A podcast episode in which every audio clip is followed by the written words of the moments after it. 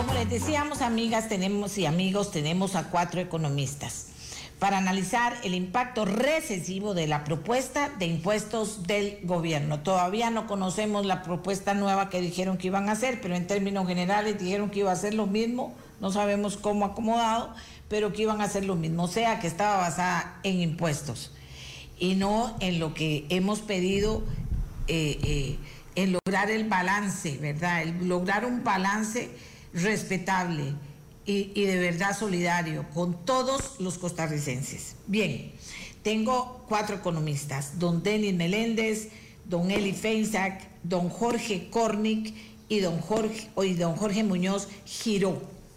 Nuevo en el grupo, don Jorge Cornick, que es de los muchísimos economistas a los que hemos invitado a venir para que con su conocimiento y su experiencia puedan aportar a este tema impacto recesivo de la propuesta de impuestos del gobierno. Todos con la idea de apoyar a este país, de construir algo que sea, que tenga sentido eh, con esa idea. Así que empezamos de una vez con ellos. Eh, el tema es ese, cada quien va a aportar. Eh, lo único que les pedimos es que no se hagan eh, parrafadas muy grandes, que sean unos 10 minutos máximo, ojalá 5, para que ellos mismos puedan compartir, fortalecer y compartir sobre todo y fortalecer las, eh, las ideas que unos y otros dan. Don Denis Meléndez empezaría y saludamos a don Eli Fensac, a don Jorge Cornick y a don Jorge Muñoz Giró, todos economistas. don Denis, buenos días. Muy buenos días, doña Amelia. Por aquí estoy ya sintiéndome cada día más irresponsable por estar en contra de esto, este paquete de impuestos que nos está pidiendo el gobierno. Eh, es muy triste pensar que en el gobierno no haya mentes pensantes que sean capaces de elaborar una propuesta de reducción de gastos. Cualquiera que ha estado en una oficina pública, y yo he estado en algunas, eh, sabe que hay muchísimo campo para eliminar eh, gastos superfluos, una cantidad enorme de desperdicios que hay en toda la administración pública que por razones legales o por otras razones simplemente no se puede eliminar. Pero más importante que eso, yo no me explico cómo es posible que tengan la moral de decirle a la gente que es la que ha pagado todos los platos rotos de toda esta crisis. Primero, antes de la pandemia, recordemos que ya teníamos un desempleo del 12.7%. Eso significaba que ya el exceso de gasto público estaba provocando un desequilibrio enorme en el sector en el sector privado.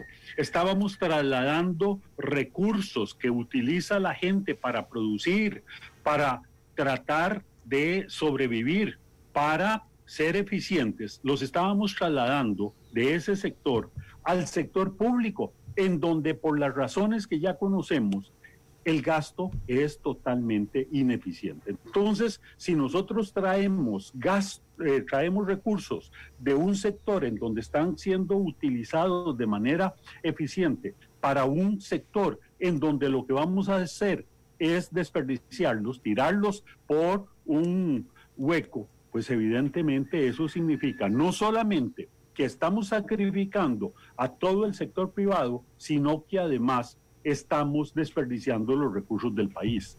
Pero se nos viene además la pandemia y resulta que esa carga que se había hecho pesar sobre todos los trabajadores del sector privado, resulta que ahora con la pandemia no le tembló la mano al gobierno para pedirle todo el sacrificio al sector privado, mandó a cerrar todas las empresas que ya de por sí antes de la pandemia, no debemos olvidarnos de eso, antes de la pandemia ya eh, teníamos una cantidad de negocios que venían cerrando, cerrando, cerrando, Algún, en ese entonces yo todavía estaba trabajando en una oficina y recuerdo que mis compañeros de trabajo llegaban todos los días y decían, mire, ya, oye, en esta cuadra encontré cuatro locales vacíos, cinco locales vacíos. Bueno, lo mismo se viene ahora con la pandemia y lo generalizan.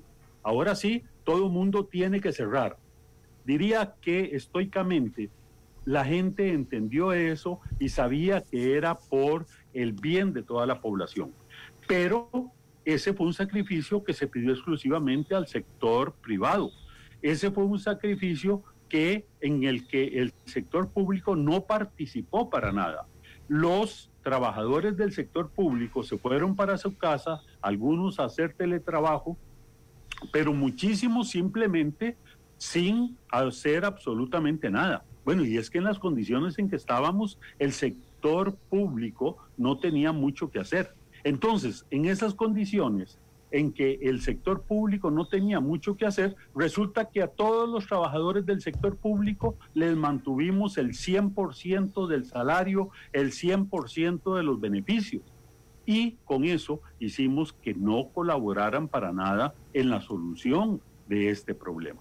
Entonces, el desempleo, que ya estaba en 12.7 antes de la pandemia, se nos subió prácticamente al 25% y si a eso sumamos todos aquellos que le suspendieron el contrato de trabajo o todos aquellos que eh, simplemente fueron despedidos, fueron, eh, redujeron las jornadas, pues ya tenemos casi un 27% de trabajadores que resultaron perjudicados.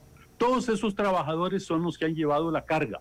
Y resulta que el sector público insiste en que no pueden hacer ningún sacrificio. Y eso es absolutamente falso. Como le digo, hay muchísimos gastos que son superfluos. Pero vea, hay que ir mucho más allá. Hay que empezar a hacer un cambio estructural en el sector público de este país. Hay que empezar a ver cómo evaluamos cada una de las instituciones y cada uno de los programas para ver si están rindiendo lo que estamos gastando en ellas. Yo me atrevería a decir que serían muy pocos los programas en donde lo que nosotros obtenemos como producto vale más que los recursos que estamos dedicando. Yo creo que lo menos que debería pensarse es que en el gobierno se haga una suspensión total de todos los pluses de todos los trabajadores públicos, por lo menos mientras se hace esa evaluación, y que además de eso se autorice a los jerarcas a reducir un 20% la masa salarial en todas las instituciones. Y se le dan diferentes instrumentos. Mire, una de ellas es pagar prestaciones a aquellos que, lo que se quieran ir, o bien hacer posible que se reduzca la jornada de trabajo en el sector público. Si es que en el sector público las, la gente está trabajando cuando trabaja a media máquina y eso no tiene justificación de que se siga pagando el sector, eh, perdón, el salario completo. Muchos dicen, bueno, pero es que eso es una injusticia. Bueno, pero peor injusticia es que los trabajadores del sector privado, esos sí han tenido que soportar absolutamente todo. Y que ahora, además, se venga a decirnos que ahora van a ser los trabajadores del sector eh, privado los que van a tener que pagar todos esos impuestos. ¿Para qué? Para hacer cosas nuevas, para hacer eh, cosas más eficientes, para obtener mejores productos del sector público. No, no simplemente para mantener una estructura del sector público tal como la tenemos, llena de ineficiencias, con poca productividad, en donde es muy poco lo que obtiene la ciudadanía. La ciudadanía paga por educación, por salud, por seguridad, pero por aparte, en muchos casos tiene que pagar otro tanto porque el gobierno no le está dando servicios de calidad. Yo creo que llegó la hora de hacer ver al gobierno que efectivamente todos tenemos que hacer un sacrificio. Y cuando decimos todos, incluye no solo a los del sector privado, incluye al sector público. Si nosotros hacemos esa medida de un 20% en todos los salarios, eso significa solo en el gobierno central un ahorro de un 1.3% del Producto Interno Bruto por año. Si nosotros decretamos eh, disminuir todos los gastos en un 15%, que cada uno de los jerarcas vea cómo hace ese rebajo, hay muchísimos rubros en que se puede bajar, ahí tenemos nosotros un punto 4%, ya vamos por un punto 1.9% del Producto Interno perdón, 1.9% del Producto Interno Bruto. Y si además de eso también actuamos sobre las transferencias de el gobierno al resto del sector público. Y esas transferencias son todos esos organismos descentralizados que andan pululando por ahí sin hacer mayor cosa que podrían perfectamente socarse la paja en un 20% y nada va a pasar, ni con los servicios que prestan, ni con eh, la calidad de vida de los funcionarios, ahí tendríamos otro 1.5%. vean que dentro de esas transferencias es muy importante entrarle a un rubro que nadie se atreve a entrarle, universidades, por ejemplo. No es posible que el Fondo de Educación Superior se lleve la cantidad de recursos que se lleve simplemente para pagar salarios de lujo. Yo fui profesor universitario, efectivamente yo vi que en las universidades estatales hay demasiado desperdicio. Ahí simplemente se pueden hacer recortes muy, muy importantes. Esas, ese tipo de medidas es las que el gobierno no se atreve a entrar y mucho menos se atreve a entrarle a cosas como la Corte Suprema de Justicia, en donde se ha creído por muchos años que lo que necesitan para tener una justicia pronta y cumplida, lo único que hay que hacer es meterle recursos. No, ahí hay muchísimos procedimientos que tienen que cambiar. La Corte Suprema de Justicia tiene que actualizarse, tiene que empezar a utilizar tecnologías modernas. No es posible que un juicio laboral, por ejemplo, tome 10 años. Cuando ya fallan a favor de un trabajador, resulta que ya el trabajador con suerte se ha muerto. Todas esas cosas son las que hay que modificar. Bien, dentro de este panorama que nos recuerda eh, eh, don Denis Meléndez, vamos a, ir ahora al tema del impacto. ¿Cómo lo ven economistas? Luego volvemos con don Denis así vamos a ir dando la vuelta o entre ellos mismos pueden eh, participar uno con otro. don Juan Enrique Muñoz Giró impacto que usted cree ha estudiado o puede justificar que tendría este paquete de impuestos en la situación económica de nuestro país. Buenos días a usted, doña Amelia, a los distinguidos y queridos amigos, colegas y a todos los que nos escuchan. Este, para poner en perspectiva esta pregunta, doña Amelia, yo quisiera tal vez hacer una o dos reflexiones antes de entrar en materia. Primero que todo, yo creo que en este momento y en lo que yo tengo de vida, puede ser la segunda crisis económica tan severa que, he vivido. La primera fue en, allá por el 81, precisamente cuando comenzaba a trabajar en el Banco Central y viví de cerca la terquedad del gobierno de Rodrigo Carazo para hacer los ajustes necesarios. En este momento estamos en una situación ligeramente diferente, pero igual de profunda. Lo primero, pues sí, tenemos un déficit fiscal y una acumulación de deuda interna que, nos está ahogando, realmente nos está ahogando. En aquel momento, hace 40 años, pues ya venía también una deuda creciente porque el gobierno de Carazo tuvo que endeudarse en el exterior para sostener el tipo de cambio en 854. Al final de cuentas terminamos en 60 columnas en el 81. Entonces, pues poner los ajustes siempre van a salir mucho más caros que estarlos resolviendo a tiempo, atajándolos a tiempo. La segunda característica interesante es que estamos enfrentando una pandemia y esa pandemia pues ha venido a quebrar todas las transacciones, ha venido a quebrar los flujos comerciales, los canales de distribución y aquí pues me atrevo a decir que nunca estuve de acuerdo con los cierres. Y leyendo lo que había hecho Taiwán, lo que había hecho Corea del Sur, pues valía la pena usar una mascarita, ponérsela en la boca, pero aquí, pues pareciera que seguimos los pasos de la Organización Mundial de la Salud y comenzamos a cerrar la economía indiscriminadamente. ¿ah? Y a eso se refirió don Denis. Y lo tercero, como parte de la reflexión, es que estamos frente a un gobierno extremadamente débil, confundido, desorientado, con un discurso emocional. Mire, si este, restringimos el gasto, serán 20 mil policías. Dejémonos de pensar, dejemos de pensar en, temas emocionales. Bueno, puede ser que haya gente que definitivamente este, no funciona en el Estado ni en ninguna otra parte, no, que hagamos con ellos. Y aquí solo pongo dos noticias que leí hoy para entrar en el tema de los impuestos. y es parte de lo que yo he venido hablando, no solo de los gastos del gobierno, sino también de los costos a los que llevan no solo el gasto, sino también los impuestos. Hoy, por ejemplo, un periódico de circulación nacional nos hace ver que de cada 10 colones de gasto del presupuesto de la República, 9 están comprometidos. Entonces, bueno, eso ya es una rigidez presupuestaria bastante fuerte que hay que comenzar a revisarla.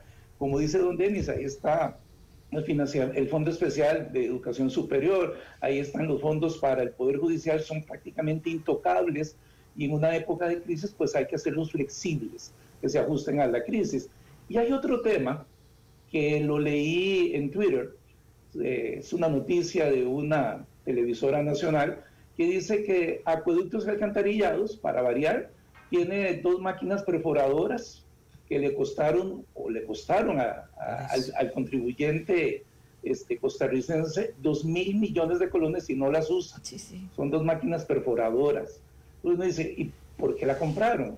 ¿Y dónde están las otras maquinarias y todo lo que uno lee día con día? Entonces, definitivamente el Estado costarricense llegó a un punto de una ineficiencia muy elevada en la asignación, la ejecución del presupuesto. Eso hay que revisarlo. Eso me lleva a la segunda reflexión. Como bien lo dijo Eli el jueves pasado en un blog en el que participó con otros este, economistas, el orden de los factores en el caso de nuestra crisis sí afecta. Esa ley matemática aquí se revierte. Aquí el gobierno puso de primero los impuestos y por residuo, por diferencia, veamos a ver qué hacemos con el gasto. Y resulta que es lo mínimo. En esta situación, yo hubiera puesto primero las medidas del gasto, segundo lugar, como lo mencionó él, y si, me, eh, si lo recuerdo mal, pues que me corrija, la venta de, las, de los activos para ir lanzando la deuda rápidamente, y tal vez por último, vamos a ver qué se puede hacer por impuestos. ¿Por qué yo dejaría los impuestos como un residuo de ajuste? Bueno, porque el impuesto tiene impactos en el bienestar directamente. Y en este caso, un impuesto, un aumento de impuestos o un impuesto nuevo como el de las transferencias financieras, pues sencillamente lo que va a hacer es disminuir el bienestar de la sociedad. Y ese bienestar es, bueno, me están sacando dinero de mi bolsillo cada vez que utilizo la y resulta que eso es imparable porque ahora todo está prácticamente digitalizado, es una fuente indefinida, infinita, sin, sin, sin, sin límite para recaudar impuestos. Ahora, cuando se imponen tributos digamos, para una empresa, pues esa empresa va a tener un uso alternativo que podría haber sido mucho más rentable, mucho más productivo. Darle impuestos al gobierno en las actuales circunstancias de ineficiencia del gasto, pues sencillamente es un colón perdido. Se mete en un agujero negro, se lo traga y no sucede nada más que ineficiencia. Ese colón en manos de un empresario o en manos de un consumidor tiene un mucho mejor uso quitárselo a los empresarios, quitárselo a los consumidores, sencillamente es disminuir la posibilidad de crecimiento y de bienestar social. ¿Por qué? Porque el uso que le va a dar el gobierno no va a ser para mejorar algunos servicios públicos, va a ser para seguir pagando intereses de la deuda y para seguir pagando salarios del sector público que no, se, que no han correspondido en su ajuste con el tema de la pandemia y de la crisis económica. Entonces, si es por poner impuestos, hagamos ese ejercicio como el residuo después de hacer un sacrificio, como lo menciona don Denis, en el gasto público reasignemos eh, partidas presupuestarias, que todos nos soquemos la baja en ese gasto, pero resulta que es intocable. Este gobierno tiene un ADN, al igual que algunos anteriores, de que el Estado es el fin en él mismo, cuando el Estado debe ser suplementario, complementario y debe estar al servicio de la sociedad. Aquí lo estamos poniendo de primero y ese discurso con esta administración del presidente Carlos Alvarado no va a cambiar. Entonces, por ese lado, si nosotros seguimos tolerando aumentos de impuestos, tarde o temprano vamos a destruir la base productiva, porque ya además de estar sustrayendo recursos que compiten con la inversión y la producción y el consumo, vamos a estar desincentivando. Y además, para dejárselo planteado a mis colegas comparten hoy conmigo. El impacto del impuesto no solo se debe medir sobre la base a la que va dirigido, a qué se le va a cobrar. No solamente se debe ligar con la tasa impositiva, la alícuota, pero también los impuestos, especialmente después de ciertos niveles, generan el incentivo de la evasión.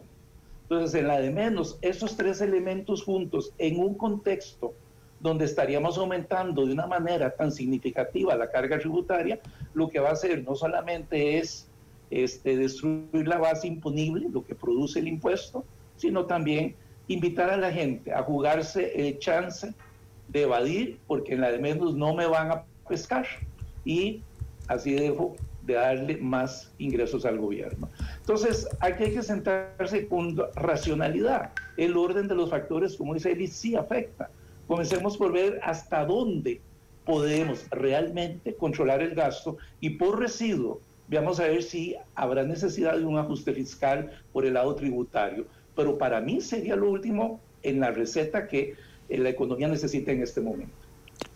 Muchísimas gracias, muchísimas gracias al señor Muñoz Giró. Vamos a escuchar a don Jorge Cornick, quien eh, se nos une a participar con una gran experiencia, tiene don Jorge en la administración pública, privada, eh, en el campo de la economía y diría yo que más allá. Pero le agradecemos mucho que pueda aportar en este programa, don Jorge. Buenos días. Eh, buenos días, doña Amelia, colegas y todo el público que nos escucha. Yo quisiera empezar por sugerir que debemos desideologizar esta discusión y debemos enfrentarla de una manera pragmática.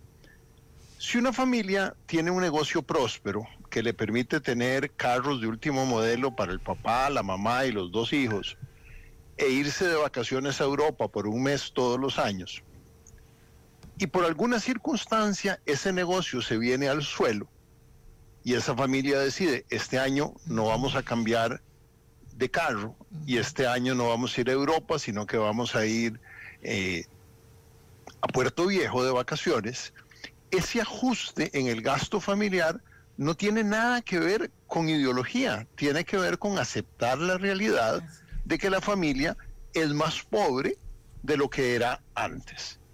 Entonces, yo creo que la cosa principal que tenemos que tener clara es que hoy Costa Rica es un país mucho más pobre que hace un año.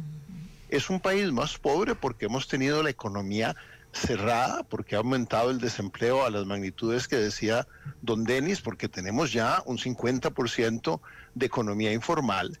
Entonces, la capacidad del el sector productivo para aportar recursos al Estado es menor hoy de lo que era hace un año en esas circunstancias, es decir, cuando la capacidad de contribución es menor, aumentemos la contribución, es un contrasentido. Es un contrasentido que va incluso en contra del objetivo de sanear las finanzas públicas, porque si contraemos más la actividad del sector privado, va a ser aún menor esa capacidad de contribución.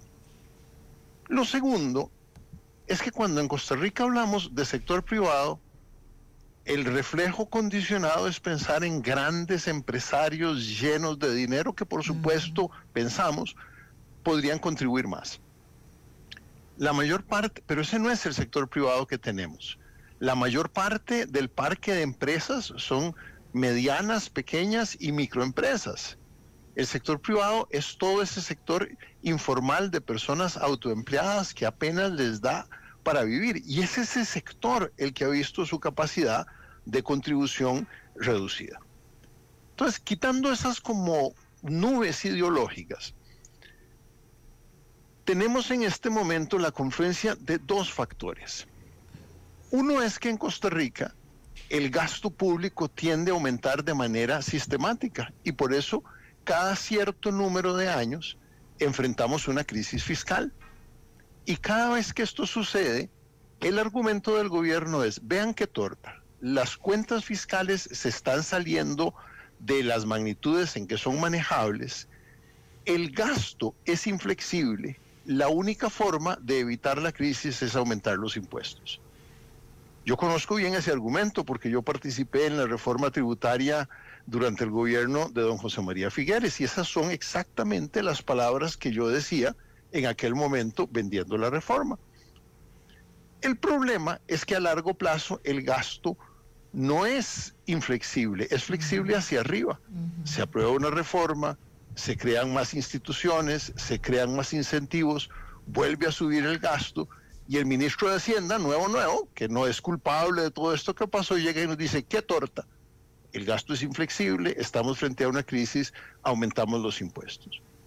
Entonces, la cosa central que tenemos que hacer es desmontar ese mecanismo que hace que los gastos estén creciendo todo el tiempo. Y no se trata de socarse la faja en el sentido de este año gastemos menos en lo que usted quiera, en publicidad o en obras públicas o en consultorías. Se trata de desmontar el mecanismo que nos lleva a que crezca siempre el gasto. Y esto tiene, yo creo, por lo menos dos componentes centrales. Uno es una ley de empleo público que cubra al sector público entero, no a unas partes, no con unas excepciones. Hay una mala interpretación de las autonomías institucionales. La autonomía universitaria quiere decir que el ministro de Hacienda no se mete al aula a decirle al profesor lo que tiene que enseñar. No quiere decir que la universidad que no se autofinancia puede fijar arbitrariamente los salarios que se le ocurre y lo mismo para el Poder Judicial y para todas las instituciones eh, con diversos grados de autonomía. Una ley de empleo público para todo el sector que regule que los salarios se paguen de acuerdo a lo que es necesario en las condiciones de mercado y no por encima eh, de eso. Lo segundo es que cada institución que existe tiene una vocación de crecer y tenemos en el sector social, en el sector de vivienda, en el sector agrícola, una multiplicación de instituciones que ha sido documentada minuciosamente por el Estado de la Nación. Y nada menos que don Otón Solís, a quien nadie va a acusar de neoliberal, ya hace muchos años planteó el proyecto Cerrar, un proyecto para consolidar, reducir el número de instituciones en el sector público que tiene dos ventajas. Un ahorro inmediato, porque no tengo 10 departamentos de personal, 10 proveedurías, 10 contabilidades, eh, y una mayor eficiencia, porque puedo manejar mejor las instituciones. Entonces, la consolidación del sector público es una cosa indispensable. Una tercera que yo diría es que hay un deber fiduciario de todo funcionario público, es decir, hay un deber de hacer el mejor uso posible de los recursos que cuya administración se le confía. Y ve lo que acaba de pasar en la caja, que al final nos afecta a todos, incluyendo al gobierno, por cargas sociales. La caja tiene una disposición de su propia junta directiva que dice que siempre que pueda debe institucionalizar los servicios que presta. Entonces, en el caso de los EBAIS de la zona este de la ciudad, que eran, habían sido contratados eh, a una entidad privada, la caja decide, no, vamos a traerlos de vuelta para la caja. ¿Con qué resultados? Un aumento de un 50% en el costo del manejo de esos EBAIS, pero un deterioro inmediato del servicio, porque se suspendió la atención vespertina y porque en vez de recoger las muestras en el EBAIS y llevarlas al laboratorio, ahora se obliga a las personas a ir al laboratorio a llevar sus muestras.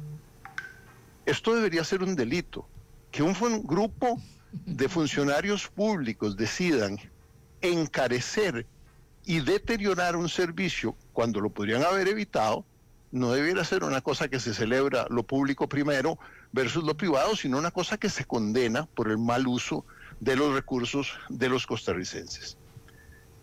La cosa central entonces no es recortar el gasto, es desmontar los mecanismos que llevan a su crecimiento. Y si hacemos eso, más un principio de realidad fiscal.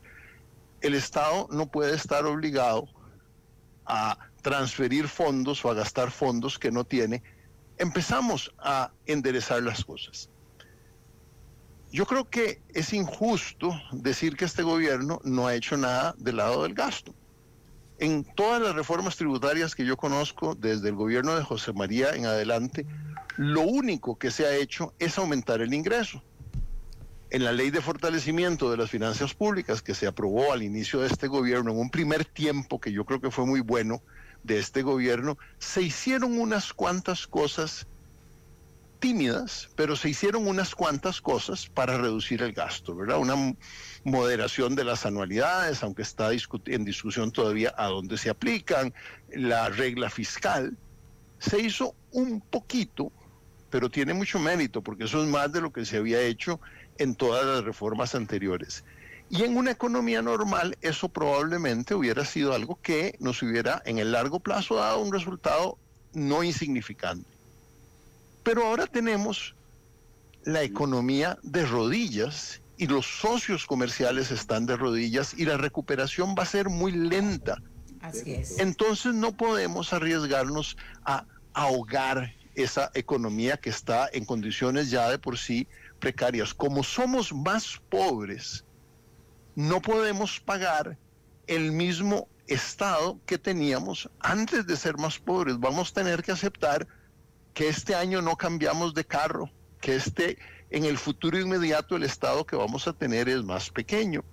Y eso sería cierto aun si tuviéramos un estado con la eficiencia del de Singapur. Pero mire lo que pasa, y varios compañeros han llamado la atención sobre el tema de la eficiencia. Hemos hecho un aumento enorme de la inversión pública en educación. Y las pruebas PISA nos muestran que no solo no se ha traducido en un mejor sistema educativo, sino que se han eh, reducido los resultados de Costa Rica en las pruebas PISA. Es decir, que al tema estructural de que siempre crece el ingreso, al tema coyuntural de que somos un país más pobre, se suma este tema de que estamos gastando muy mal sin hacer esfuerzos serios eh, para gastar mejor. Entonces yo creo que hay que darle vuelta a esta orientación. La reactivación económica es la medida fiscal más importante y ahí no estamos haciendo nada. Somos un país artificialmente caro porque tenemos impuestos y restricciones a la importación de azúcar, de leche, eh, de arroz, de carne de pollo, de carne de cerdo. Somos un país que no aprovecha las oportunidades de la tecnología para bajar los costos de muchos servicios porque los colegios profesionales fijan arbitrariamente tarifas que no tienen nada que ver con el costo de los servicios. Cierto. Somos un país en que las medicinas cuestan el doble de lo que cuestan en Europa. Yo tengo amigos exiliados económicos que viven en Europa porque la pensión que en Costa Rica apenas les alcanza para vivir, en Europa les permite vivir muy bien porque la comida y las medicinas cuestan la mitad. Entonces, a la vez que debemos cambiar el énfasis del ajuste, debemos actuar agresivamente para reducir el costo de la vida en Costa Rica y eso se puede hacer de manera fácil y rápida y no estamos haciendo nada en ese respecto. Así que doble error énfasis en los impuestos cuando deberíamos controlar el gasto y cero acciones del lado central que es la reactivación económica. Muchas gracias, don Jorge. Mire, o aquí dice, clarísimo también este señor, tercero, verdaderos pedagogos o didactas todos hechos. Bueno, de eso se trata con paciencia, volver a ubicar las cosas para ver si logramos incidir importantemente en quienes tienen que tomar las decisiones. Don Eli, ¿nos cierra esta primera ronda? Sí, eh, buenos días, doña Amelia, y a los amigos contertulios y por supuesto a toda la audiencia de nuestra voz. Em, creo que es importante que, hablemos del impacto que tendría eh, aprobar una reforma fiscal como la propuesta por el, por el gobierno. Eh, creo que tanto don Denis como Juan y Jorge han sido bastante claros en, eh, eh, en señalar las ineficiencias del sector público, como incluso sugerir algunas soluciones, analizar el, el, contexto en el que estamos y por qué esta propuesta es incorrecta, pero debemos de hablar de, de su impacto. lo primero es entender que para que el gobierno de la República gaste un colón, tiene que quitárselo a alguien. Y eso lo puede hacer solo de dos maneras. Quitándoselo directamente por la vía de un impuesto o quitándoselo a sus hijos por la vía de un crédito que los hijos van a pagar en el futuro, ¿verdad? O, a nosotros mismos dentro de 10 años. Este, entonces, al final de cuentas, el gobierno, esa es la fuente de sus ingresos. y como decía don Denis muy claramente, ¿verdad? y, Juan también, eh, el gasto del lado del gobierno es bastante más ineficiente que el gasto en el lado, en, el lado privado, ¿verdad? Entonces, cada vez que se hace esa extracción de riqueza eh, al sector privado, se reducen las posibilidades de crecimiento en la economía costarricense, simple y sencillamente porque el dinero se va a utilizar más ineficientemente. Por eso es importante, sí, buscar mayor eficiencia en el gasto público, buscar mayor impacto de las políticas públicas, pero eso no se puede lograr con un Estado tan anquilosado y tan, eh, inflado como, como el Estado costarricense. Jorge mencionaba el ejemplo del proyecto de ley cerrar de Otón Solís. Son 23 instituciones que administran más de 40 programas sociales en el país y la pobreza la tenemos estancada. Pero estamos pagando 23 administraciones, 23 departamentos de recursos humanos, 23 departamentos legales, etcétera. Eh, y como dijo don Pepe Figueres alguna vez allá por los años 70, eh, con respecto a Lima, la única pobreza que redujimos fue la de los funcionarios que trabajan ahí, ¿verdad? Este, entonces, hablemos del impacto. Según el gobierno, y las cifras son de Alicia en el País de las Maravillas, ¿verdad? las estimaciones del gobierno lo son, pero según el gobierno, su propuesta aumentaría la recaudación en 5 puntos porcentuales del PIB. Pongamos esto en perspectiva. El año pasado, antes de la pandemia, la recaudación total del gobierno fue más o menos 14,75% del PIB, digamos 15% para redondear. Entonces ahora le quieren agregar cinco puntos adicionales. Esto sería un incremento en la recaudación del 33%, un mordisco que le estarían pegando a, la economía privada de esa magnitud. Ahora, si lo comparamos no con la recaudación del año pasado, sino con la que se proyecta para este año, que como producto de la pandemia va a caer, está cayendo la recaudación y se estima que va a ser un 12.7, agregarle otros 5 puntos representa un incremento del 40%. No hay economía en el mundo que, que, aguante un mordisco de esa magnitud. Y entonces, eh, no solo por el, por el efecto de la ineficiencia del gasto público, que, que disminuye las posibilidades de crecimiento cuando se le saca, se le extrae riqueza al sector privado para pasarla al público, sino también porque ya se vuelve la carga fiscal demasiado onerosa para, para el, emprendedor, el inversionista, el empresario, eh, mandándoles la señal de que en este país no son bienvenidos los negocios, no son bienvenidas las ganancias y que es mejor no invertir aquí. Y esto fuerza a las personas a buscar otras fronteras, eh, eh, fuerza a los negocios a, o a las empresas a hacer negocios en otras partes del mundo eh, o simple y sencillamente a poner en el congelador proyectos de inversión que estaban, que estaban considerados. entonces, esta, esta escalada de impuestos de 5 puntos porcentuales del PIB lo que haría es eh, sumir al país en una recesión mucho más profunda de la que ya tenemos, y estamos en el medio de una recesión, eh, pero no solo más profunda, sino que más prolongada. Eh, las estimaciones del Banco Central son que este año la economía se va a contraer en un 5%. El la mayoría de los economistas estiman que eso se va, esa cifra se queda, se queda corta y que probablemente la caída de la economía andará por el orden del 7%. ¿Qué quiere decir esto? Bueno, quiere decir que si el año pasado el país produjo 100 colones, este año vamos a producir 93 o 95. Pero si el año pasado había 5 millones 100 mil costarricenses, este año habrá más o menos 90 o 100 mil costarricenses nuevos. Entonces, Hace un año repartíamos 100 colones entre 5 millones 100 mil. Ahora vamos a repartir 93 colones entre 5 millones 200 mil, ¿verdad? Entonces nos estamos empobreciendo. Eh, y, entonces creo que esto apuntaba Juan en, su intervención, eh, la capacidad, o, Jorge tal vez, la capacidad de, eh, contributiva del sector privado está gravemente disminuida. Por último, mencionar, algo que, los economistas sabemos, incluyendo el único economista que está cercano al gobierno, que es el presidente del Banco Central.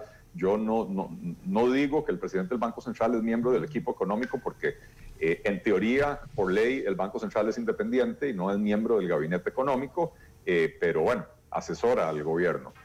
Eh, la literatura económica es abundante y es contundente en la conclusión de que para un país en la situación fiscal y de endeudamiento, sobre todo de endeudamiento, que tiene Costa Rica, las, el tipo de reforma que, que, tiene más probabilidad de éxito son las reformas que se basan al menos en dos terceras partes en el recorte del gasto.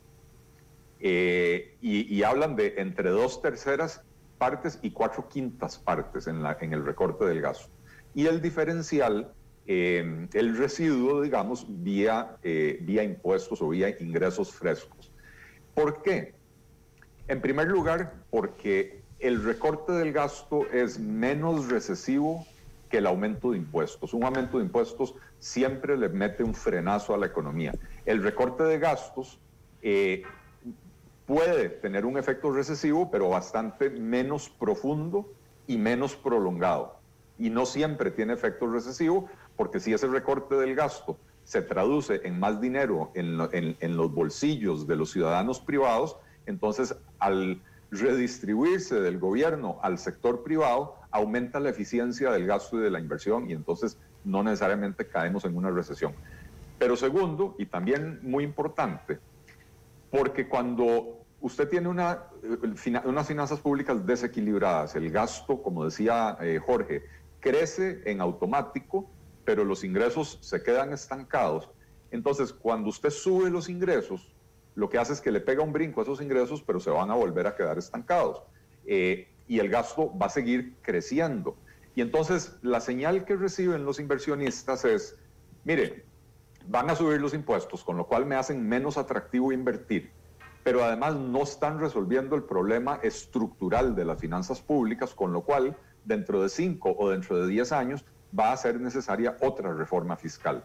Y no hablemos de reforma fiscal, va a ser, necesaria, va a ser necesario otro paquete tributario, otro paquete de impuestos.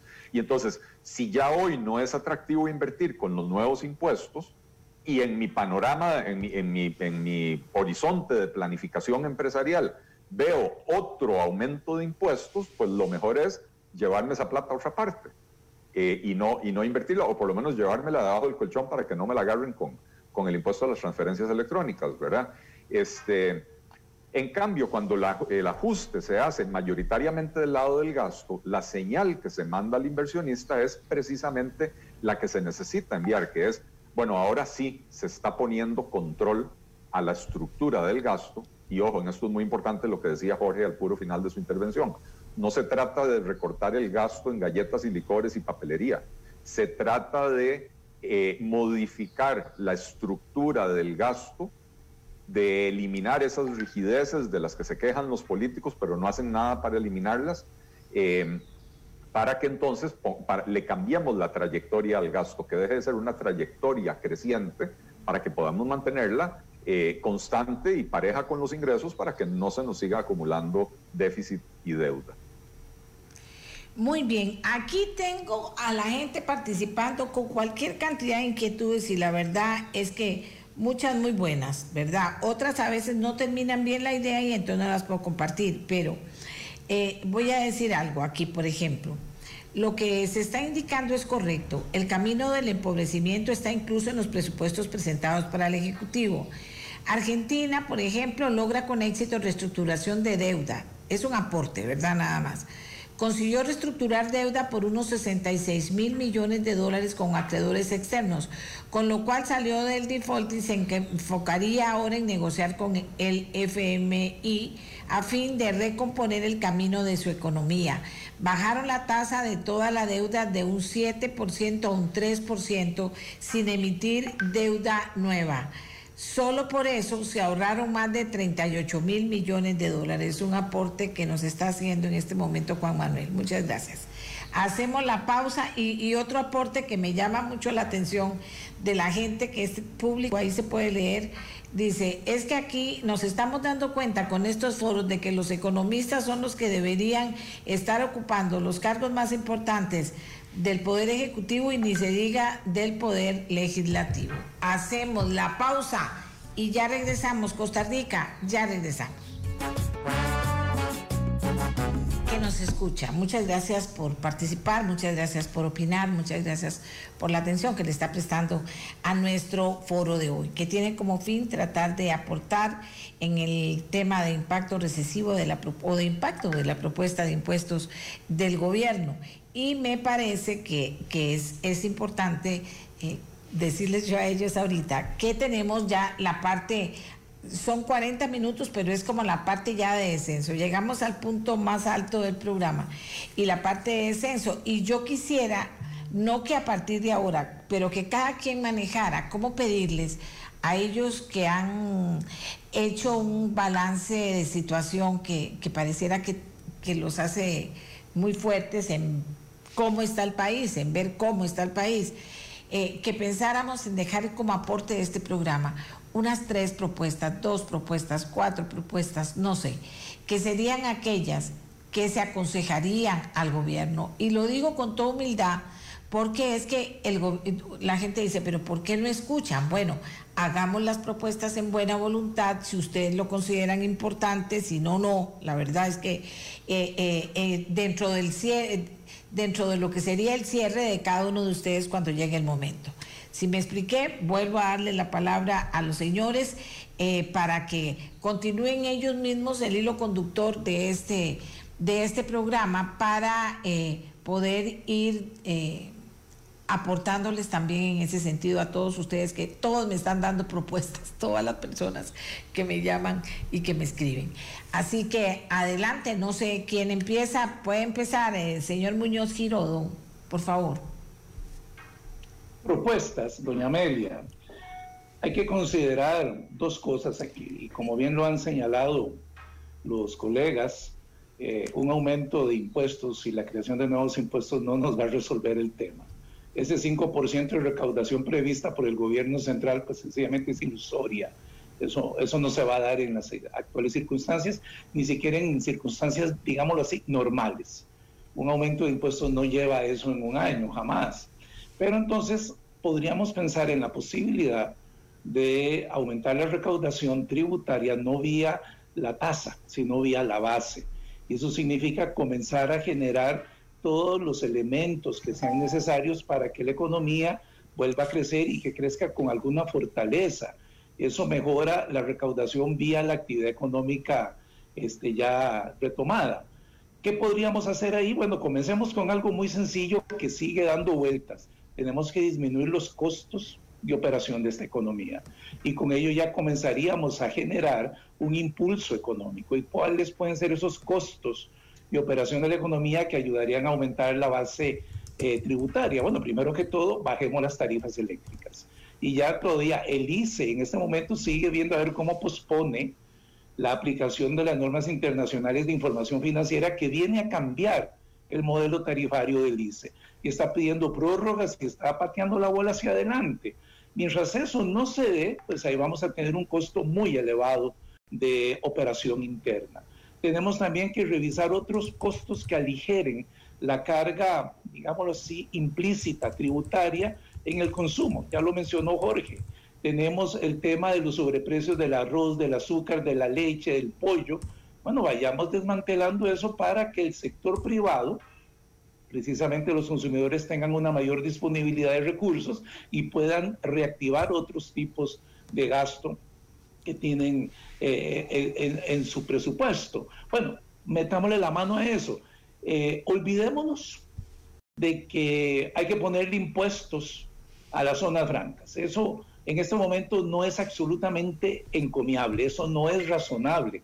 Estamos compitiendo en un mercado donde estamos tratando de atraer inversiones y un impuesto a las zonas francas, pues sencillamente es contraproducente. Máxime que ahora tenemos un, eh, en el vecino Panamá un nuevo plan de atracción de inversiones y Panamá es mucho más flexible para sus leyes y sus estructuras de procesos que nosotros. Entonces, bueno, abandonemos la idea también de esa. Pensemos correctamente en lo que es la diferencia de un impuesto al capital, al patrimonio y a la riqueza y a la propiedad. Viendo los comentarios, todavía hay gente que pide impuestos al capital. Bueno, pero ¿qué capital? ¿Y con qué motivo? ¿Y qué se va a hacer con ese impuesto? Entonces, tenemos que poner la casa a razonar de una manera lógica. Y en mi caso, yo propondría, además de evitar aumentos de impuestos y además de poner la contención del gasto, como lo menciona Jorge, de primero, pues quitémosle costos de operación a la economía para que las bases del consumo y del ingreso aumenten y con eso la recaudación sea mayor. Pero por el momento, al contrario, eh, el gobierno ha ido en contrario. Entonces, por ese lado, bueno, tenemos mucho que hacer todavía, pero sí veo al gobierno muy débil y nada convencido de quitar esos costos de operación que tenemos tanto en algunos sectores protegidos de la economía privada como en el sector público. Mi propuesta es comencemos a desmontar costos de operación y, a identificarlos correctamente. Y el primero de ellos, al que yo le metería la mano, es al ICE. Veamos a ver cómo transformamos esa contabilidad, porque es contabilidad ICE, ni siquiera es un modelo contable aceptable internacionalmente, es de ellos. Bueno, metámosle la mano a eso y comencemos a enderezar ese camino para disminuir costos operativos. Gracias, señor Muñoz Giro. Don Denis Meléndez,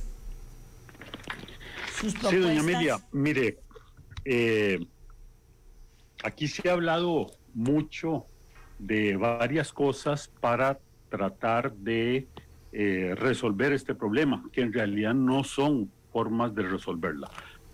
Eh, yo ya propuse que hagamos una reducción absoluta, tajante de todo el gasto público en un 20%. En buena teoría eso es un 5% del Producto Interno Bruto. Consecuentemente, ahí tendríamos el equivalente de lo que se supone que va a producir esta reforma tributaria.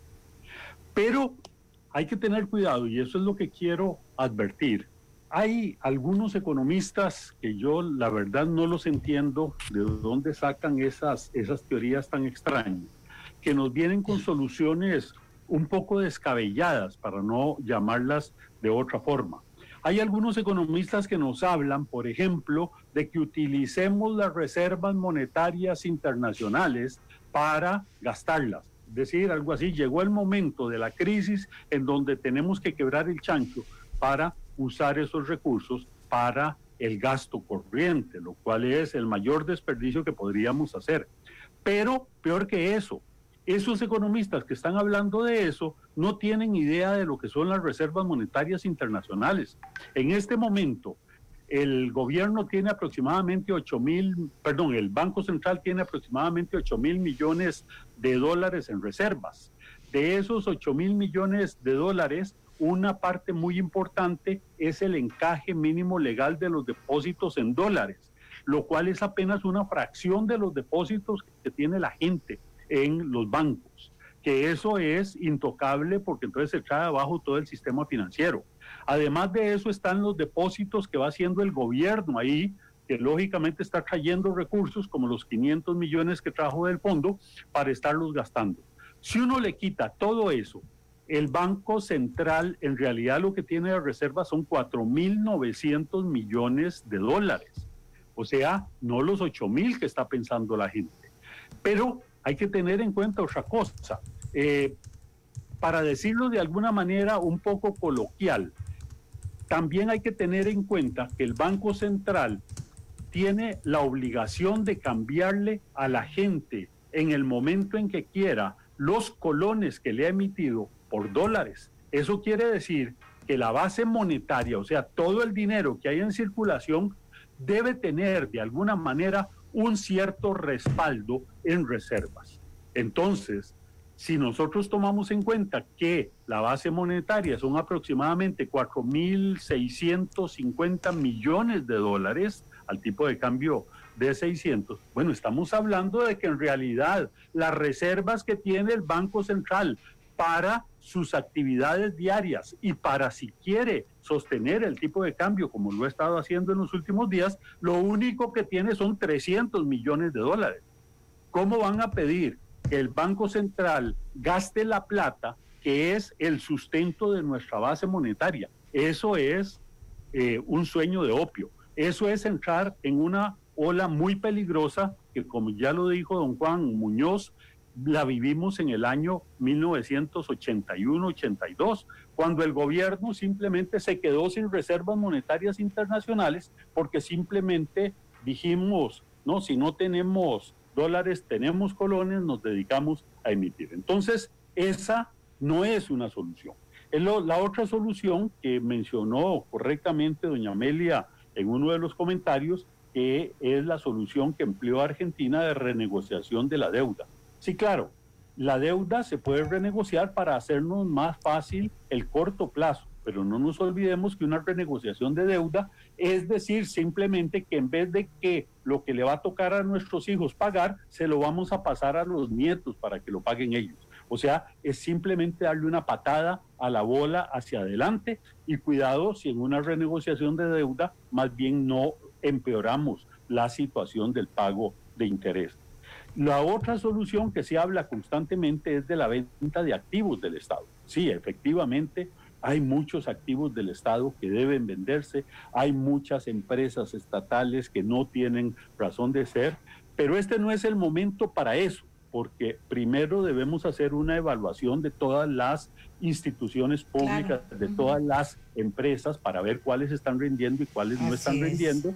En algunos casos abrir el capital de las empresas, en otras simplemente venderlas para traducirlas en ingresos. Por ejemplo, eh, bueno, qué sé yo, urge bajar las tarifas eléctricas. Bueno, parte de los activos que tiene el ICE podrían emplearse eventualmente para bajar la deuda del ICE y consecuentemente de esa manera reducir el gasto que tiene el ICE y consecuentemente poder bajar las tarifas eléctricas. Nada hace el costarricense con decir que somos dueños de Colby o somos dueños de una empresa telefónica cuando en realidad, en primer lugar, no es de los costarricenses como tal, porque todo lo debemos. Y en segundo lugar, tenemos ahí un activo muy valioso que podríamos venderlo, pagar con eso los fideicomisos que tanto dolor de cabeza le están causando al ICE con este tema de las NIFs y entonces bajar el servicio de las deudas y podemos reducir tarifas. Y así podemos actuar en muchas partes del Estado. Pero sí, yo creo que es importantísimo eh, eh, no caer en este tipo de trampas que se nos están planteando. Ahora, ¿qué es lo que podemos hacer para, para resolver la situación? Vamos en dirección contraria de lo que hay que hacer. Como bien lo dijo don Eli Feinsack, él, la, la, la relación de gasto a Producto Interno Bruto tiene dos componentes, el numerador que es el gasto y el denominador que es el Producto Interno Bruto. Hay que estimular la producción ese famoso programa de reactivación económica del que tanto se nos habló y nunca se nos concretó, es lo que estamos necesitando. Pero ¿cómo hacerlo? Nunca supo cómo hacerlo el gobierno. Una forma muy simple y muy elemental es que dejen trabajar a la gente. En estos momentos nuestra economía está llena de peros por todo lado, llena de tropiezos en donde si usted va a poner una empresa, le ponen mil trabas para que no lo haga. ¿No? Simplemente hagamos una amnistía general de regulaciones y empecemos como si no existiera nada de eso. Lógicamente las leyes existen y la gente tiene que respetar por ellos mismos esas leyes, pero no obligarlos a demostrarle a un grupo de funcionarios que a la larga saben poco de eso, que se están cumpliendo con esas regulaciones. La gente sí puede seguir siendo responsable de cumplir las regulaciones ambientales, pero pasar por un año, un año y medio en eh, obtener una autorización para que se les demuestre que no están cumpliendo, que están, que no están incumpliendo las leyes ambientales, eso no tiene ningún sentido. Eh, muchas gracias, eh, don Denis. Muchas gracias para, como ya estoy en la parte final del programa, tengo que ir viendo los tiempos. Señor Jorge Cornic, gracias, don Denis. Muchas gracias, doña Amelia. Muy concretamente, primero, hagamos más barata la comida en el país, eliminando las restricciones e impuestos a la importación de alimentos.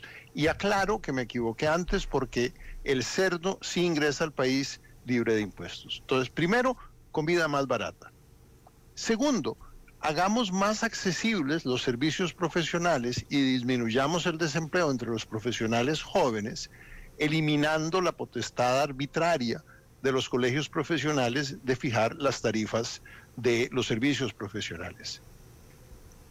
Tercero, hagamos más barata la electricidad, obligando al ICE a aplicar las normas financieras internacionales. Cuarto, hagamos más baratos los medicamentos, permitiendo la importación paralela de países como España y Francia, en que los medicamentos de marca son mucho más baratos que en Costa Rica. Quinto, una ley de empleo público, un régimen único de empleo público que elimine las arbitrariedades e injusticias y abusos del empleo en todo el sector público. Sexto, aprobemos una versión del proyecto Cerrar de Don Otón Solís, tal vez incluso más ambiciosa. Y séptimo, llevemos recursos frescos al Estado y mantengamos el ritmo de inversión pública concesionando la administración y el mantenimiento de obra pública ya existente. Esto tiene dos beneficios, va a estar mejor mantenida esa obra y va a llevar recursos nuevos al Estado para no detener el impulso que con don Rodolfo Méndez ha tomado la inversión pública tan indispensable para el crecimiento futuro del país. Don Eli. Don Eli, vamos con usted muy puntual e interesante todo lo que están diciendo, pero la puntualidad también muy interesante. Adelante, don Eli. Perdón, estaba con el micrófono apagado. Eh, eh, los tres compañeros han, han hecho propuestas eh, dirigidas más que todo a la reactivación de la economía, que yo creo que tiene que ser el paso número uno, porque, como bien lo decía don Denis, este, al final de cuentas, la relación gasto-PIB eh, y la relación deuda-PIB, de eso es una fórmula matemática, tiene un numerador y un denominador, y si el, hacemos que el PIB crezca sin tocar la deuda, el porcentaje que representa esa deuda en el PIB disminuye, ¿verdad? Entonces, eh, lo, primero es la reactivación económica. No voy a llover sobre mojado con las propuestas que ellos ya hicieron. Eh, ¿qué, medidas alternativas para el gobierno. Eh, el gobierno pretende subirnos los impuestos en un 20% y en su propuesta, perdón, un presenta una propuesta que es un 80% subida de impuestos y, y, un 20%, dicen ellos, eh, eh, del lado del gasto. No hay medidas de recorte del gasto, lo que hay son medidas muy tímidas de contención del gasto. Contención no es lo mismo que recorte, contención es hacer que el gasto crezca más lentamente, pero crece, ¿verdad? Eh, y segundo, que del lado del gasto en la propuesta del gobierno, dos terceras partes de la propuesta es cumplir la regla fiscal que ya se aprobó en el 2018. O sea, no hay prácticamente un esfuerzo nuevo de recorte del gasto eh, por parte del gobierno. Entonces, vamos a esas medidas. Lo primero es tomar en consideración lo que decía Juan en su primera intervención. El orden de los factores sí altera el producto. Si usted empieza por subir los impuestos, primero, mata la actividad económica, segundo, no resuelve el problema estructural de las finanzas públicas en el mediano plazo, y tercero, le quita la presión al gobierno de hacer las reformas del lado del gasto que muy correctamente describió Jorge, que dice que desde el, desde, desde el gobierno de José María Figueres, el cuento de todos los ministros de Hacienda es, el gasto es inflexible eh, y estamos en una torta, entonces tenemos que subir los ingresos. Eh, entonces, medidas puntuales para recortar el gasto. Eh, voy a empezar con un ejemplo. En el sector agro del gobierno tenemos 2.825 funcionarios públicos. De esos, doña Amelia, solo 376 trabajan en el MAG. Tenemos otras, una, dos, tres, cuatro, cinco, seis, siete, ocho, nueve instituciones, nueve o diez instituciones eh, que dependen del MAG, pero que cada una tiene su director ejecutivo, presidente ejecutivo, algunas tienen junta directiva, eh, su departamento legal, su departamento de recursos humanos, etcétera, etcétera, etcétera. Entonces, del presupuesto total, que es de 240 mil millones de colones, el MAG maneja solo 40 mil millones de colones, la sexta parte. Entonces tenemos ministerios que son cascarones eh, y tenemos una proliferación, eh, una promiscuidad, diría yo, de, instituciones públicas que, están cumpliendo eh, las funciones de lo que debería ser un ministerio. Entonces, en todos los sectores del gobierno se pueden fusionar instituciones, cerrar, como dice don Denis Meléndez, hacer un análisis de costo-beneficio, determinar cuáles eh, no están dándole a la sociedad un beneficio mayor que los recursos que tenemos que poner ahí para que se mantengan abiertas, eh, esas hay que cerrarlas. Pero eso lleva mucho tiempo. Esa no debería ser de las primeras o la decisión se debería tomar ya y comenzar a trabajar en eso. La decisión se tiene que tomar ya, doña Amelia, porque si no se toma ahora, se pospone para, para, las calendas griegas. Eh, y entonces, eh, eh, a ver, aprobar un proyecto de ley para fusionar instituciones, doña Amelia, requiere el mismo trámite legislativo que aprobar un proyecto de ley para subir los impuestos. Entonces, si vamos a hacer el esfuerzo, deberíamos de hacerlo correctamente. entonces, hay varias propuestas en este sentido. Ya, ya Jorge mencionó la de, la de Otón Solís, fusionar 23 instituciones en un solo ministerio. Don Rubén eh, Hernández está, está haciendo una, don Rubén Hernández, me, inclusive me pasó alguna parte de lo que está haciendo en ese sentido también. Eh, hay, hay varias, hay varias, ¿verdad? Está, esa de Otón Solís. Yo, yo he propuesto crear un ministerio de la producción donde se fusionen todas las entidades que tienen que ver con el sector productivo, agricultura, ganadería, pesca, turismo, eh, comercio, industria, en un, solo ministerio de la producción no solo por el ahorro de recursos, sino porque además eso permite una mejor gobernanza, permite eh, una política de desarrollo productivo integral para todo el sector en vez de políticas sectoriales que muchas veces tienen conflictos entre sí. Em, eh, lo mismo en el sector cultura, hay 14 entidades adscritas al, al Ministerio de Cultura. Em, eh, eh, yo he propuesto también crear una Secretaría de Finanzas donde se fusione el Ministerio de Hacienda, el Ministerio de Planificación eh, y la parte de política económica del MEIC.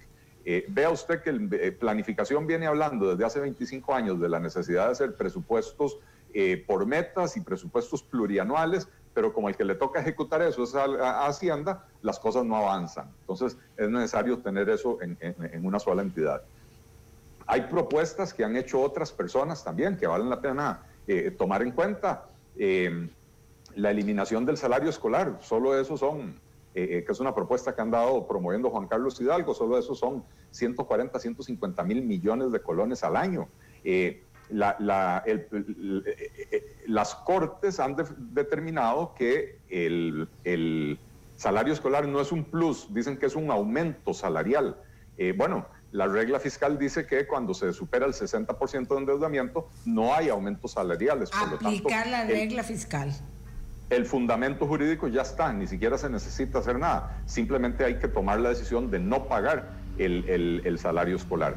Em, Gerardo Corrales ha propuesto eh, hacer una renegociación de la deuda. La propuesta de él tiene algunas, algunas debilidades porque eh, hay que considerar que si uno renegocia tasas de interés y las baja, eh, eh, esto tiene un efecto sobre los precios de los activos. Y, eh, pero bueno, siendo que buena parte de la deuda es interna, el gobierno debería sentarse a hablar con sus acreedores, que son sus propias entidades, para tratar de hacer un ajuste, aunque sea alargarle el plazo para disminuir la carga de intereses en el corto plazo. Em, como le digo, doña Amelia, hay, hay muchas propuestas. Yo el otro día me, lancé ahí un video con 10 propuestas. Ministerio de Transportes, que de esto venía hablando Luis Guillermo Solís y nunca hizo nada, cerrar los consejos, el de transporte público, el de seguridad vial, el de, vialidad, eh, eh, cerrarlos y, esas funciones devolvérselas al ministerio. Eh, Habdeba, ¿para qué existe hoy Habdeba? Vea, vea lo que está pasando, cada tres meses tienen que ir a, pedir un crédito para mantenerse a flote. Y no Habría que terminar de concesionar. Miles de millones. Claro, claro. habría que concesionar los, los, puertos que le quedan a Habdeba, ¿verdad? Que es el, el de Moín, que ya prácticamente no hace nada, el de, carga a granel, y el de, y el de turismo, eh, concesionarlos y cerrar Habdeba, no hace falta tenerlo. INCOP, ¿para qué existe INCOP si los puertos son administrados mediante, mediante una concesión de obra pública? Em, eh, eh, el, tema del empleo público es vital, lo mencionó creo que Jorge Kornick, este, y, ojo que ya ayer el presidente salió a decir... lo ha mencionado todo el mundo. Pero todo el mundo, doña Amelia, excepto el presidente y los diputados. Ah, no sé si usted vio hoy el, reportaje en La Nación. Eh, bueno, ayer el, discurso del presidente, donde dijo, tengo miedo de que si, si le metemos empleo público a los funcionarios actuales nos van a llover demandas. Bueno, ayer don Rubén Hernández en el programa explicó los fundamentos jurídicos de por qué... Brillantemente. ¿Verdad? Brillantemente, exactamente. Em, pero ya también salen diputados de, Liberación, de, del PAC, por supuesto, de, Restauración y de Nueva República, diciendo que ellos eso no lo quieren hacer, no, no le quieren aplicar eh, eh, el tema del empleo público a, los funcionarios existentes. Eh, en pensiones de lujo se han hecho avances y el presidente se vanagloria de que se han hecho algunos avances, pero seguimos violando la constitución política que dice que solo hay un régimen de pensiones del Estado para todos los trabajadores. Exacto. Y entonces tenemos regímenes como el del Poder Judicial y el del, y el del Magisterio, doña Amelia, eh, donde, que se sostienen gracias a los aportes del Estado, porque si bien los funcionarios judiciales y del Magisterio aportan más que quienes estamos en el IBM, lo cierto es que no aportan lo suficiente para las pensiones que dan esos regímenes. Y la diferencia la aporta el Estado costarricense. Eso hay que eliminarlo. Bueno, eh, ahora, si yo las pongo, ya se me acabó el tiempo, así que tienen que, le voy a decir, minuto y medio cada uno, así. Si yo los pongo a decidir cuáles serían esas tres que se pueden hacer rápido, que pueden incidir con los números bien claritos, que pueden traernos qué, que, que, el gobierno piense en ese tipo de soluciones y no en meternos o reacomodarnos cinco impuestos que están haciendo fila aquí. Así lo pongo. Tienen minuto y medio, porque si no, no les va a alcanzar. Pero que me digan esta, esta y esta, porque de muchas se ha hablado. De lo de empleo público se ha hablado, pero hay que arreglar todo el proyecto. Eh, bueno, de muchas cosas he hablado. Entonces, si yo les pido que me den tres cada uno o dos cada uno, que digan, esto se puede hacer, no que me la analicen porque se supone que eso ya está analizado, eh, ¿qué me dirían? A ver, eh, voy a hacer una pausa para volver y que tengan tiempo de pensarlo. Hagamos otra pausa y vuelvo para que tengan tiempo de pensarlo y le digan a Costa Rica para que vean después si el presidente no diga que somos irresponsables los que estamos promoviendo, que gente que sabe pueda aportar análisis, justifique propuestas y las dé y, plantee propuestas necesarias. Son costarricenses que quieren cumplir con su deber patriótico y profesional de ayudarle al país y a un consejo económico que otro día les voy a pedir a estos cuatro señores que vengan a ver cómo integramos un consejo económico que no sea el consejo económico para las próximas que tenemos ahora, porque yo creo que eso también hay que revisarlo. Hacemos la pausa y vuelvo con ellos. fuerza que cambia el latido de un... En Nescafé sabemos que en Costa Rica hay miles de maestros del café. Ellos nos inspiran, por eso nos esforzamos por ser maestros del tueste. Nuevo café molido Nescafé, 100% costarricense con tres variedades de tueste, suave, medio y oscuro. ¿Cuál es el tuyo? La Municipalidad de San José tiene al cobro los tributos trimestrales de servicios urbanos, bienes inmuebles y patentes. El 30 de septiembre vence el pago. Puede cancelar desde nuestra página web o en las plataformas del Banco de Costa Rica, Banco Nacional o mediante SIMPE. Si no puede hacer sus pagos desde la casa, protéjase por usted y por su familia. Municipalidad de San José, trabajamos para usted. Hoy es el último día. Aprovecha la liquidación de saldos en todas las monjes del país, con hasta 50% de descuento en más de 40 mil artículos. Llévate un parlante amplificado Telstar de 1600 watts por tan solo 44,900 colones. Además, continúa el Festival de Crédito Fleximonje. Vení ya por tu crédito inmediato, sin prima, sin fiador y con la cuota más baja siempre. Que no se te pase. A monje le tengo fe. El COVID-19 se combate con agua y jabón. Por eso la industria bananera le insta a seguir las siguientes medidas. Lávese muy bien sus manos con agua y jabón durante 30 segundos. Manténgase mínimo a un metro de distancia de otras personas. Cubra su boca al toser o estornudar con su antebrazo. No se toque la cara. Desinfecte su celular, llaves y todas las superficies de su casa. La lucha contra esta pandemia la ganamos todos. Un mensaje de la industria bananera y Corbana. ¿Cómo prevenir el abuso sexual en un 2x3? Enseñales que sus genitales son partes privadas. Nadie tiene derecho a tocarlas. Y nadie, nadie puede obligarles a tocar los genitales de otra persona. Cosechar la confianza ayuda a prevenir el abuso sexual. Protege a tus hijos e hijas del abuso sexual. Consulta al 1147, denuncia al 911, PANI y Gobierno de la República.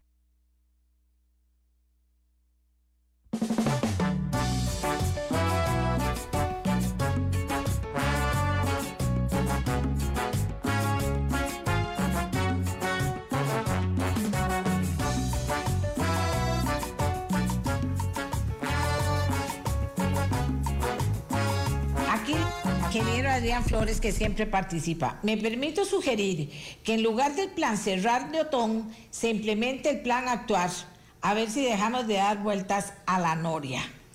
Ok, señores, vuelvo con nuestros invitados. Eh, algunos ya son muy conocidos en el programa, otros no tan conocidos. La gente siempre pregunta quiénes son, quiénes son, quiénes son. Bueno, aquí nosotros podemos con mucho gusto eh, eh, decirles quiénes son. Empezamos esta ronda con don Elifensa. Minuto y medio, pongan el celular para que les avise. Minuto y medio, don Eli. Ahora sí, sujeto, verbo y predicado de todo lo que hemos hablado. ¿Qué salvamos para decirle, mire, señor presidente, póngale cuidado a esto, a ver si coinciden o no, no sé. Vamos con usted. Aló. Perdón, estaba otra vez con el micrófono apagado. Eh, doña Amelia, eh, dada la magnitud del hueco en el que se encuentra Costa Rica, no hay tres cosas que nos vayan a salvar. No hay soluciones mágicas. Eh, y, dentro de esto hay que analizar absolutamente todas las, eh, opciones de recorte del gasto que existen. voy a decir, empleo público número uno, porque ya está avanzado en la corriente legislativa. Creo que hay un buen análisis y ayer y antier en este programa aportamos un, un análisis bien amplio de lo que hay que corregir y esas correcciones se pueden hacer rápidamente. Eh, y, número dos, eh, número dos, tres, cuatro, cinco, seis y hasta el diez es todas las propuestas de reforma estructural del Estado que hay que hacerlas ya, no se pueden, no se pueden posponer. Entonces, lo que hay que hacer es sentarse a cuantificar los ahorros potenciales de cada una de esas propuestas, sumar todo, definir, bueno, esto es lo que se puede hacer.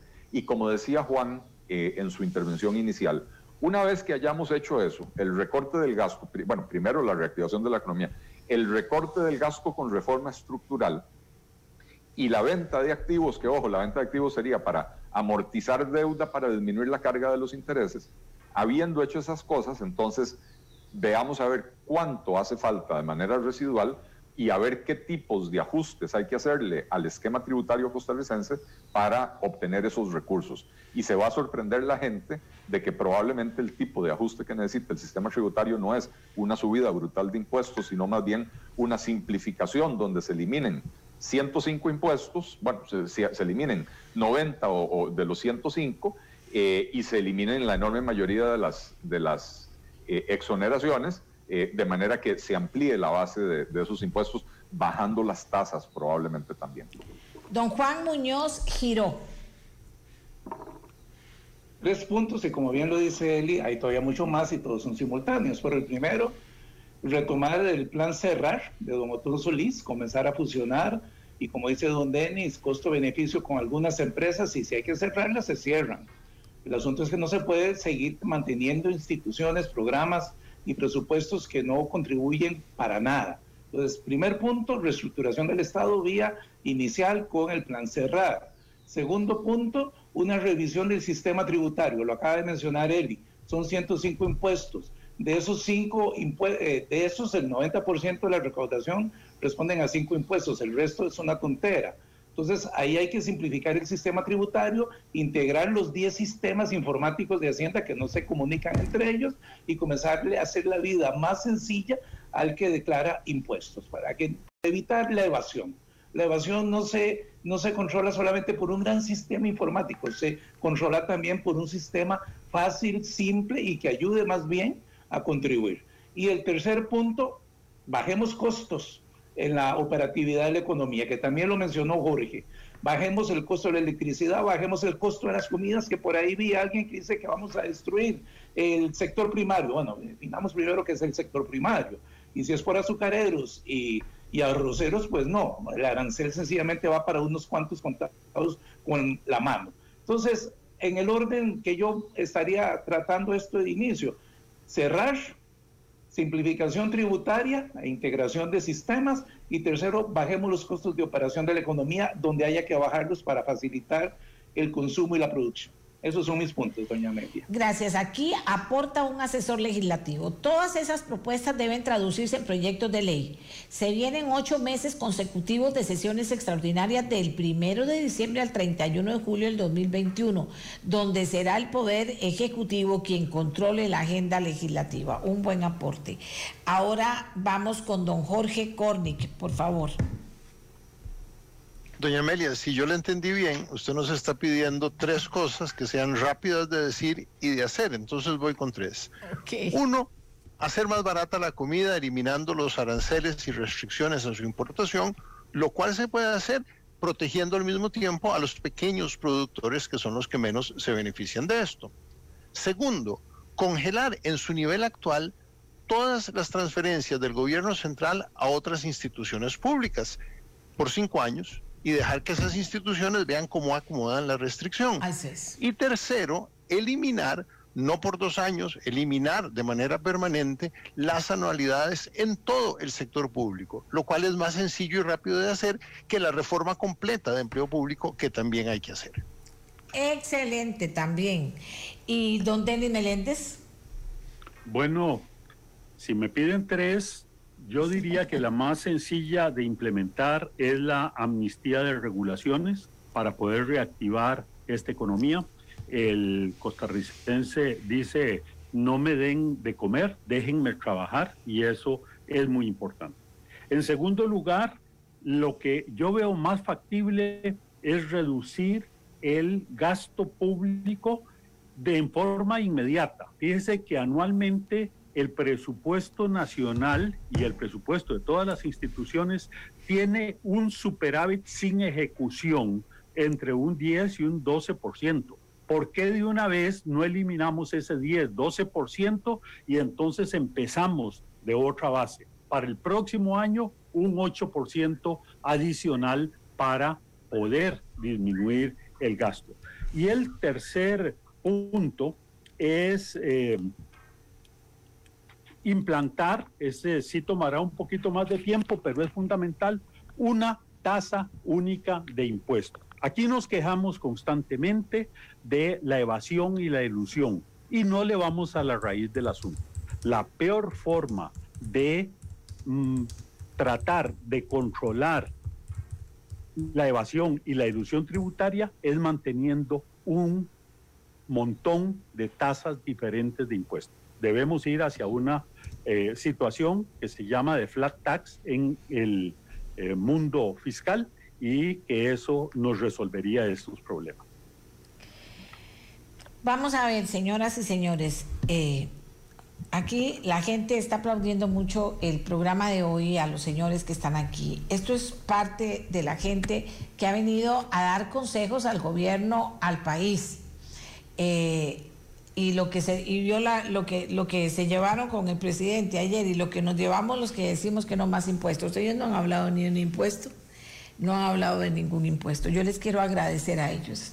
Le quiero agradecer a don Eli le quiero agradecer a don Jorge Cornick a don Juan Muñoz Giró quiero agradecerle a don Denis Meléndez y a todos los otros que nos han ayudado. Esto no se acaba aquí.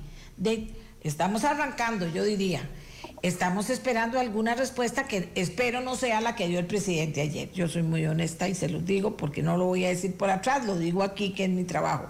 Y con ustedes es que hablo, porque como ahora estamos fuera por el tema de, que somos ciudadanas de alto riesgo, con ustedes es con quienes más hablo cada día. Y eh, seguiré trayendo en la medida en que ellos puedan, en que ellos quieran, a, gente de este nivel para que siga dándole a Costa Rica lecciones, porque eso lo, lo dan, eh, lo hacen, nos enseñan, pero también propuestas que nos hagan pensar y ojalá que finalmente esto pueda incidir en, los, eh, eh, en el gobierno y en los diputados. Y ahora sí, un minuto para cada uno, no se me vayan. Comienzo con el señor Muñoz Giró. El mensaje para los diputados, ustedes que son economistas, no son políticos, el mensaje para los diputados, es que eso es importante. A ver, señor Muñoz Ciros, ¿qué se le ocurre? Adelante. Ya habían desconectado, seguro. se tenía el micrófono apagado. Sí, como ustedes todos son eh, técnicos, a los políticos. Mensaje a los políticos que están sentados en esas 57 curules. No planteen nuevos impuestos solo para recibir una presidencia el 8 de mayo del 2022 un poquito más holgada. Este es el momento de hacer una reforma profunda en varios aspectos, como los que hemos mencionado aquí. Por favor, no se desvíen de las necesidades de la sociedad, porque vía impuestos más bien las van a profundizar. Entonces, dejen de hacer cálculo electoral, si es que lo están haciendo, y revisen muy bien la propuesta del gobierno, porque vía impuestos no se va a solucionar el problema. Muy bien, don Eli. Eh, doña, doña Amelia, eh, aclarar que, bueno, yo soy economista y, soy político. Y es político, sí, sí, sí. Este, eh, el, mensaje para los diputados es, señores, es tiempo de valientes. ¿Qué es esa pendejera de agarrar y decir que tienen miedo de, aprobar la reforma del empleo público cuando ese es uno de los problemas centrales? El, el, el gasto, eh, eh, eh, más bien, el déficit primario del gobierno de Costa Rica el deterioro en el déficit primario del gobierno de Costa Rica se explica en un 90% por el crecimiento desordenado de los salarios públicos en los últimos 15 años en Costa Rica. Tiempo. Es, tiempo, tiempo. Don Denis, porque ya se nos acabó el tiempo. Don Denis Meléndez. Sí, mire, doña, doña Amelia, yo le diría tanto a los diputados como al gobierno de la República que están en una coyuntura histórica. el modelo que veníamos siguiendo se agotó y hay que cambiarlo radicalmente. Y llegó el momento simplemente de tomar las decisiones que este país necesita para cambiar y enrumbarse hacia el desarrollo. No es momento de tener miedo. Y el señor Jorge Cornick nos cierra el programa. Cuando se hacen propuestas no convencionales, muchas veces se responde, todo eso está muy bien, pero no es políticamente viable. Yo quisiera decirle a los diputados que lo políticamente viable no es un dato de la naturaleza, depende de las decisiones que ellos y ellas tomen y pedirles, hagamos políticamente viable lo que el país necesita que sea viable. Excelente. Muchísimas gracias, señores, por habernos acompañado y por los aportes que han hecho, de verdad, y así lo ha visto la gente y eso también es importante que ustedes lo sepan, lo han visto y para los cuatro ha habido un aplauso general y un agradecimiento de los costarricenses. Eh, una noticia triste, se murió Quino, se murió Quino. ¿Quién es Quino? El papá de Mafalda. Dios mío, yo era como mi papá también, porque, porque con qué sabiduría y con qué gracia y con qué inteligencia logró calar en una generación y en varias, pero yo creo que en, generaciones que a las que ayudó a tener un espíritu crítico en medio de, a pesar de ser argentina, la tal Mafalda y sus amigos, pero sin embargo siempre se entendía las cosas que decían. Pues murió Quino, le estoy pidiendo a Miguel que si él puede buscarme una caricatura de Mafalda, pero eh, si no decirles eso porque creo que es lo más cercano.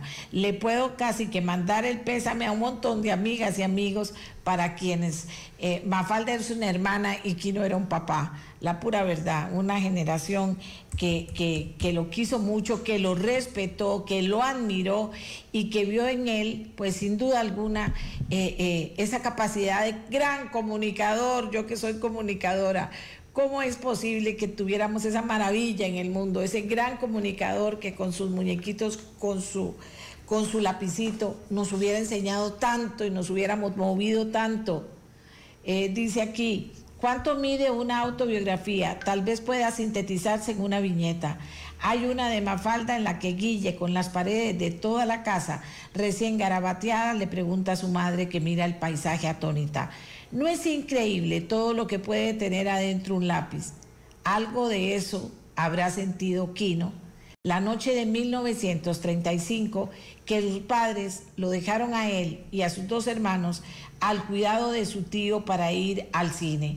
ese tío pintor y dibujante publicitario decidió que entretendría a sus sobrinos haciéndoles dibujos.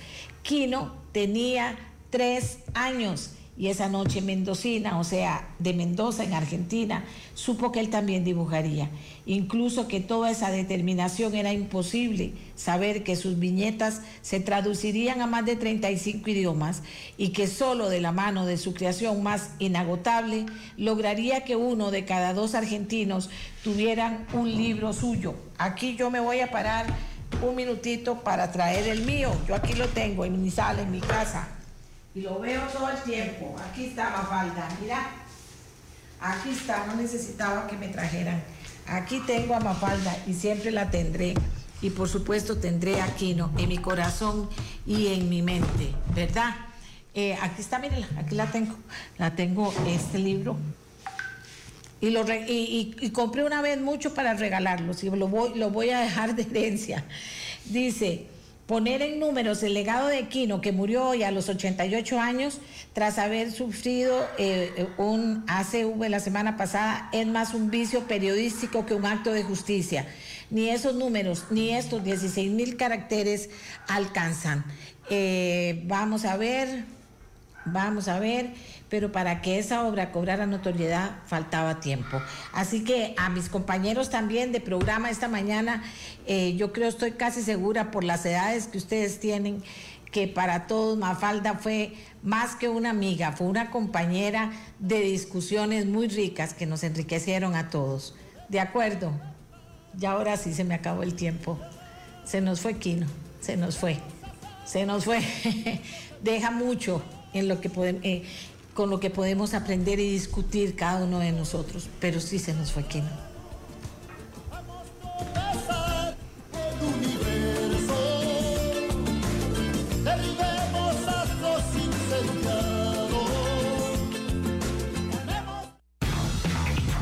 Esto fue Nuestra Voz con Amelia Rueda. Tus gigas son tuyos. Por eso ahora si sos Movistar, los gigas que no usaste un mes, podés acumularlos para el próximo. No perdás lo tuyo, así como no perdés tu pasión. Tu actitud.